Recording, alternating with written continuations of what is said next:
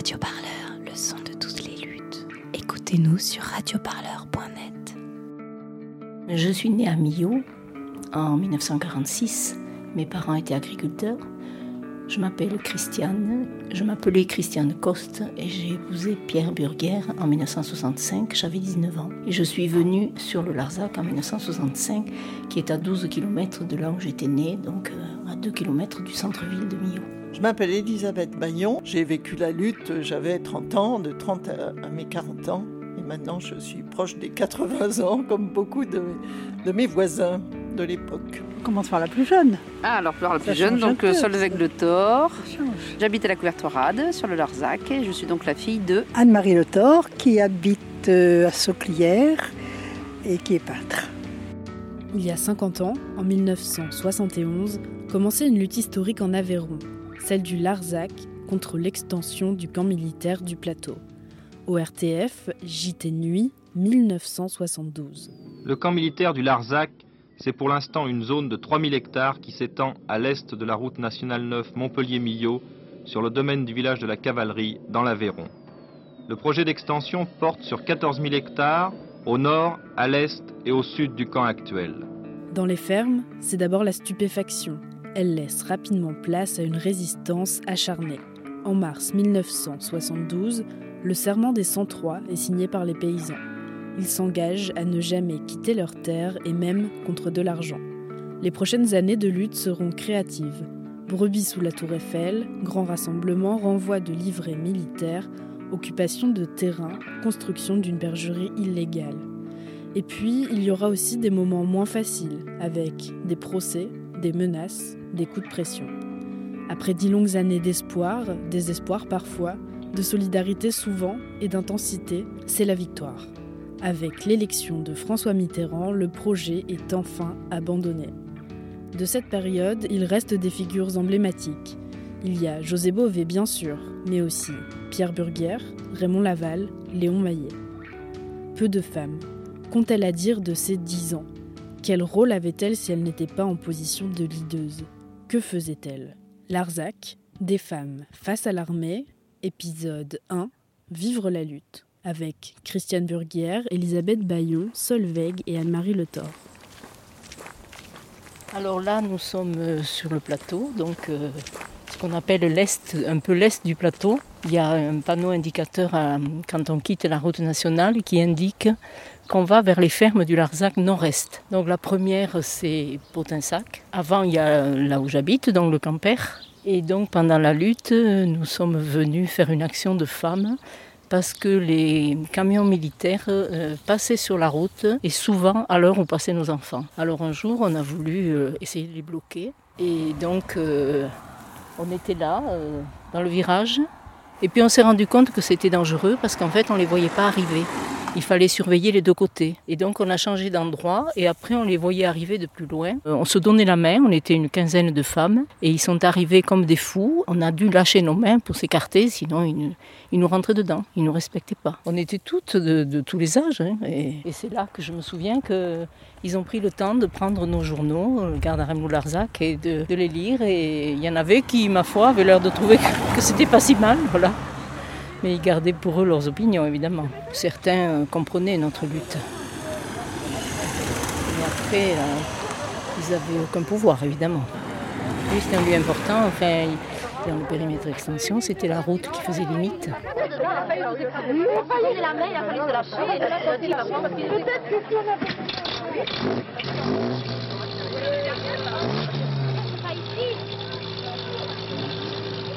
Les actions de femmes, je pense que on trouvait que ça pouvait être fort.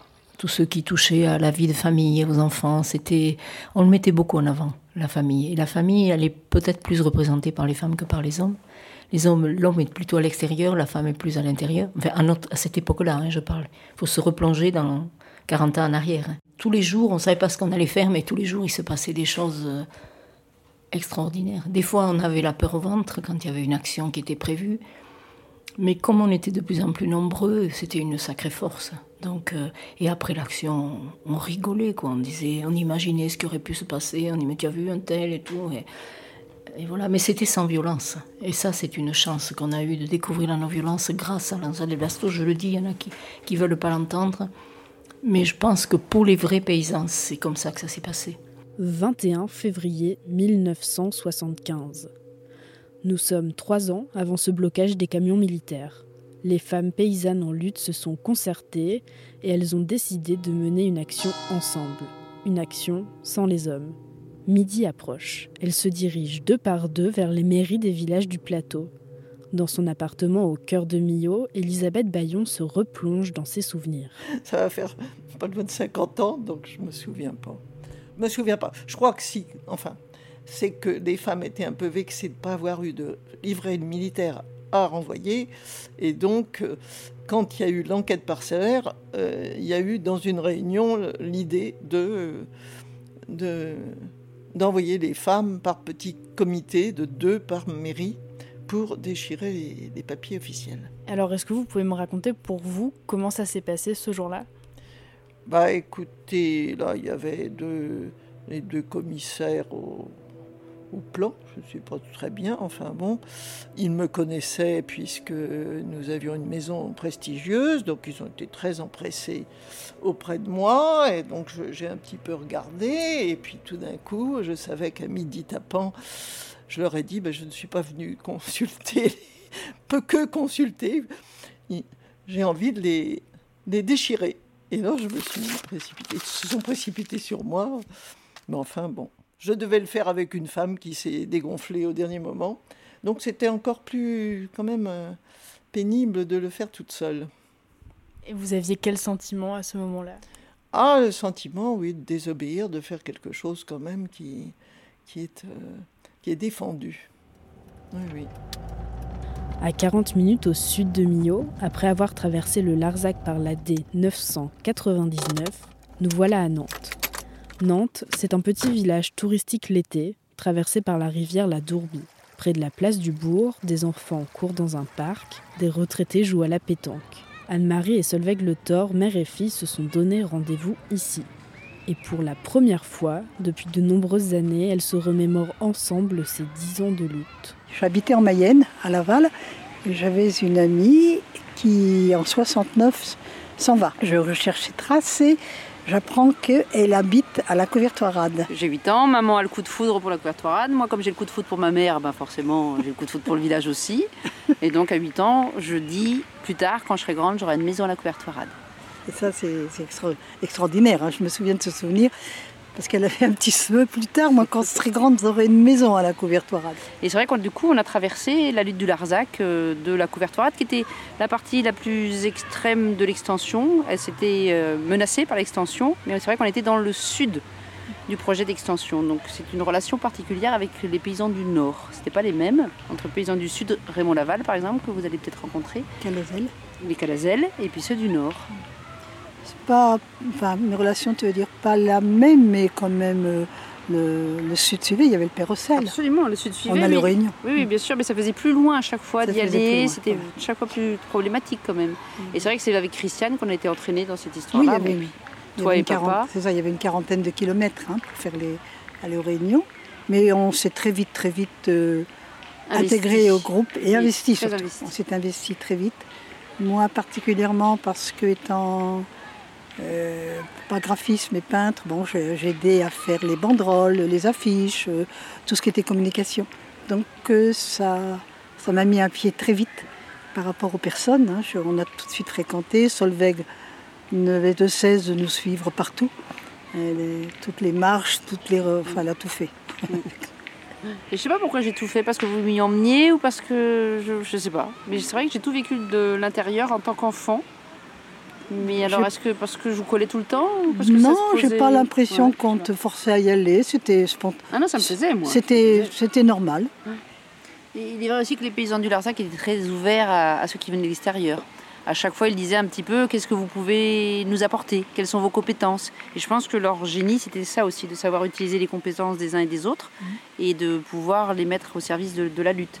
Et c'est vrai qu'il ne refusait personne, que l'on vienne de la ville, que l'on vienne euh, des autres campagnes. Il n'y avait pas d'a priori. C'est après que la sélection se faisait, pour peu qu'on rentre dans la non-violence, il y avait quand même des critères, hein. c'est la non-violence et euh, l'humour, tout ça, et qu'on apporte quelque chose, qu'on ne soit pas que dans la critique. Mais c'est vrai qu'ils étaient a priori toujours bienveillants et très accueillants. Très accueillants. Moi, c'est des souvenirs d'enfants, donc c'est forcément pas les vrais souvenirs objectifs. C'est des impressions, c'est des. Moi, ce qui m'a marqué le plus enfant, c'est les grands rassemblements. C'est tous ces adultes, cette foule d'adultes plutôt heureuses d'être là, il fait chaud, je me souviens d'avoir très chaud, on a soif, euh, on me met dans des buis pour me rafraîchir, il y a plein de gens qui offrent à boire, et il y a vraiment une gentillesse, euh, quelque chose de... C'était nimbé d'humanité, ces luttes-là, parce que je me souviens pas d'avoir eu peur dans toute cette masse d'adultes, hein, quand même, c'est beaucoup de monde, et je, je vois vraiment des gens bienveillants et attentifs les uns aux autres. Et ils savent pourquoi ils sont là. Ils sont là pour défendre la terre, effectivement, pour défendre la vie.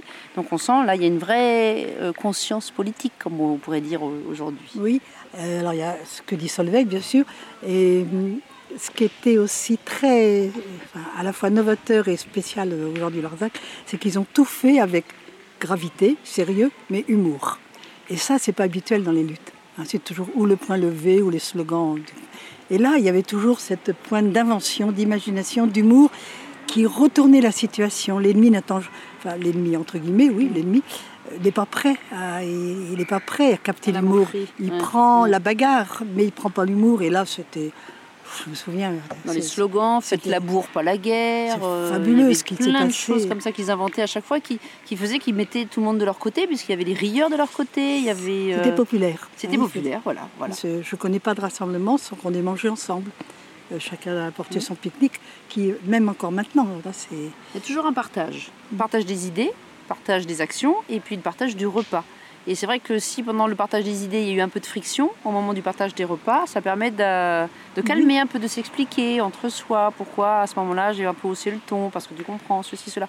Donc il y a toutes les coulisses aussi qui sont très importantes de, ce, de cette lutte pour comprendre comment ils ont pu tenir 10 ans, c'est pas rien 10 ans. Hein. Avec des caractériels. Hein, Avec des caractères forts. Faut du caractère pour vivre ici. Et c'est ce qui, moi, enfant, me choquait, c'était ces réunions où il y avait des voix très fortes et après, je retrouvais les mêmes autour d'un verre. Et c'est comme ça que j'ai compris qu'ils ne s'opposaient pas en personne, mais aux idées. C'était les idées qui n'étaient pas les mêmes, mais pas les personnes.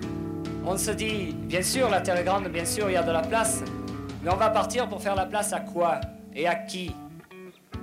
On va faire partir pour faire la place à l'armée. On va laisser nos terres pour entraîner des gens pour quoi faire? Pour aller tabasser les ouvriers et les étudiants dans les villes? Au fil des années, la lutte évolue. Ce n'est plus seulement une lutte contre l'extension d'un camp, mais aussi une lutte contre l'impérialisme, l'armée et tout ce qu'elle peut représenter. À partir de 1972, des paysans commencent à renvoyer leurs papiers militaires. Ils seront suivis par plus de 3000 citoyens au cours de ces dix ans. Les femmes, elles, n'ont jamais eu de papier à renvoyer. Alors elles ont trouvé un autre moyen pour exprimer leur opposition. Ben, nos maris renvoyaient le livret militaire et alors on disait euh, eh ben, au ministère euh, où nos maris ont envoyé le livret militaire, on a joint une lettre en disant qu'on ne faisait pas le livret militaire, mais que pour nous, la terre, c'était la vie. Et on expliquait chacune, je ne sais pas, hein, moi, je sais que j'ai, parlé de, de, ça, de la vie, et qu'on c'était important pour nous de garder, de, de, garder nos terres, et que ce geste de renvoi de livret militaire, c'était un acte composé, on savait que c'était illégal. Mais on ne voulait pas partir de quitter nos terres. Je ne sais pas exactement ce que j'ai écrit, mais c'était important pour moi de le faire. Il y en a eu plusieurs qui l'ont fait. Peut-être pas tout le monde, parce que 60 paysans ont renvoyé leur livret militaire d'un coup, puis il y en a eu d'autres qui l'ont fait après. il y en a eu dans toute la France, avec des procès. Et chaque, chaque procès, il y avait des renvoyeurs de livrets qui se rajoutaient. C'était toujours euh, en boucle, quoi. Et on était plusieurs à, à être d'accord pour envoyer cette lettre en disant que c'était pas seulement des hommes, mais qu'il y avait aussi, dans ce projet d'extension du camp, il y avait aussi euh, des, des, femmes et des enfants. Et bien des livrets militaires firent demi-tour au ministère. Le Larzac terre de paix, non-violence est l'arme de guerre des Indiens et des Irlandais sont venus pour nous rencontrer. On ne parle pas la même langue, mais on parle le même combat. Le Larzac restera, notre terre servira à la vie. Je pense qu'il faut avoir la foi cheville au corps hein, pour tenir. Oui, oui, je, je, je sais pas, c'est c'est magique. Oui, oui, c'est passé quelque chose de magique. C'est magique. Je pense qu'aujourd'hui, ce serait différent. Ce serait différent. Ce serait compliqué aujourd'hui. La violence est plus forte du côté de la, de l'État, de la répression. Tu as raison, à l'époque, ils n'étaient pas en Robocop. Et on pouvait, bon, ils avaient des casques, ils avaient tout Oui, ça, mais oui, on mais- pouvait, on avait des regards, on croisait des regards. Aujourd'hui, CRS, on les voit plus, quoi. Ils sont complètement, c'est des, des tortues ninja là, et, et on sent, ouais, les, les temps ont changé, vraiment. Donc à chaque fois, il y a une intelligence qui fait que soit on utilise la loi, soit on utilise euh, les médias, soit on utilise aussi son corps, parce qu'il y a quand même eu des grèves de la faim hein, qui ont été Oui, et ça, oui, c'est au péril du corps. Mm. Parce que là, on se met en danger quand on fait une grève de la faim. Donc il y a toujours une force de frappe, j'ai envie de dire, même si elle est non violente, qui, qui permet de remporter le morceau. Même si la violence en face elle est de plus en plus forte et de plus en plus inquiétante. Je pense qu'il y a une, ils font preuve, enfin ils font d'une certaine intelligence de, de la lutte. Il y a, il y a une forme d'intelligence finalement de- Mm. qui est mise en action. Voilà, c'est pas que la théorie, c'est pas que des paroles qu'on peut lire dans tous ceux qui nous ont aidés sur le plan philosophique, sur le plan euh, euh, réflexion. Il y a une mise en acte de ces paroles. Et ça, c'est fort aussi. Sur ce plateau d'environ 1000 km, il y a celles et ceux qui sont arrivés dans la lutte par choix politique, puis d'autres y ont été propulsés un peu par hasard, parce qu'ils ou elles vivaient ici, sont nés ici et aimaient le territoire. Bah, certains disent que ça ressemble à la Lune. Bon, bah, c'est surtout très minéral. C'est ponctué de buis, hélas, atteint euh, en ce moment par cette bestiole, et de génévrier. Et puis il y a beaucoup de cailloux. C'est une terre euh, légère, il n'y a, pas de grands arbres. Et c'est une terre pauvre. hein. Que seules les brebis euh, peuvent euh, brouter, parce que même les vaches, il y en a quelques-unes, mais c'est pas, pas une terre à vaches. Moi, je fais partie des gens qui cherchaient un coin tranquille et sans histoire et qui, dans l'année 70, euh, a eu le coup de foudre pour le Larzac. Voilà, et donc on achète en 70 euh, une ferme fortifiée magnifique. Six mois après cet achat, en 60, presque 71, quelqu'un téléphone pour dire euh, ah, Vous savez, votre belle forteresse, elle va être dans un camp militaire. Je dis Mais qu'est-ce que c'est que ce, ce coquin qui m'annonce ça Je m'en souviendrai toujours, un dimanche matin. On est dans, comme nos voisins, dans une inquiétude épouvantable. Comme moi, je- j'emploie une technique de broderie à la machine, je faisais les brassards inimitables pour les militants, pour la bouffe. hein. Voilà, j'avais le choix. Soit je re- rentrais dans un rôle traditionnel, c'est-à-dire d'accueil. C'est pas le repos du guerrier, mais le repos du militant, c'est-à-dire de faire des pizzas, des quiches, parce qu'il fallait faire euh, manger euh, tout un tas de gens qui venaient pour nous aider. hein. Il y avait tout un travail quotidien qui n'était pas négligeable. Soit je, me mettais dans ce rôle traditionnel, chose qui m'agaçait un peu au début, soit je m'excluais et puis euh, avec les hommes, bon, j'ai préféré euh, rester solidaire des, femmes et de rester dans un rôle qui euh, m'emballait pas totalement, mais enfin euh, qui était celui de, oui, tra- traditionnel. J'étais pas quelqu'un de féministe. Par contre, les féministes sont arrivées d'ailleurs. Ben, on était des fois un peu, en conflit, mais on comprenait pas ce qu'elles voulaient parce que nous, on, mettait toujours en avant que c'est une lutte de famille, de couple, de famille. Mais elle, elle, di- elle nous disait des, des choses euh, du genre, mais votre mari, euh, là, je vais filmer, euh, par exemple, si c'était une journaliste, je vais filmer, vous avez qu'à faire monter sur le toit, changer des tuiles et votre mari faire la vaisselle. C'est ma sœur qui a eu ce. Elle, a dit Mais pourquoi N'importe quoi. hein. Je fais jamais ça. Pourquoi j'irais monter sur le toit hein Moi d'ailleurs, j'y monterai pas, j'ai le vertige. c'est une autre époque. Peut-être aujourd'hui, je pas- je réagirais pas pareil. Mais à ce moment-là, j'étais jeune, j'étais heureuse, ça me suffisait. Et, voilà. Et, la place des femmes, on peut pas dire qu'elle y était, mais on faisait. En tout cas, ma sœur et moi, à la ferme de l'hôpital, on faisait énormément d'accueil parce que la ferme était géographiquement située sur le bord de la route de la nationale. Et on avait énormément de, de visites, de cars, mais au fur et à mesure. Mais au tout début de la lutte, euh, on faisait même les réunions dans nos maisons. Donc euh, on avait les enfants petits et tout ça, c'était pas toujours évident parce qu'il y avait du bruit, évidemment, et surtout de la fumée. Les gens fumaient dans les maisons à ce moment-là. Quand on allait se coucher, on avait la, chambre pleine de, parce que les gens posaient leur veste l'hiver. Et, enfin voilà, c'est des, des, souvenirs comme ça. Mais au début, on me disait, on allait, moi j'allais aux réunions le plus possible. Mais enfin, comme les enfants étaient petits, que les réunions étaient le soir à la veillée, il fallait souvent les garder. Mais avec ma sœur, on se remplaçait. Et donc, euh, il y avait quand même beaucoup de gens qui venaient aussi chez nous dans la journée des journalistes, des avocats, des militants qui venaient de, partout, donc on les accueillait. Et moi, je servais le café. Euh, enfin, même les journalistes ne parlaient qu'à mon mari. Euh, ben, c'est-à-dire qu'on attendait qu'on nous questionne. Et souvent, les journalistes demandaient aux hommes, nous, on ne comptait pas, on était un peu à l'écart. On était dans les casseroles. Voilà. Archive, Christiane Burguière, 1979, dans le film Paysanne quand il s'agissait de, porter euh, mon témoignage sur ce qui était la lutte, ma lutte à moi, ben, euh, je me sentais toujours à l'écart. Et c'est pour ça d'ailleurs qu'il y a beaucoup de gens qui pensent, qui pensaient surtout au début que la lutte du Larzac c'était une lutte d'hommes.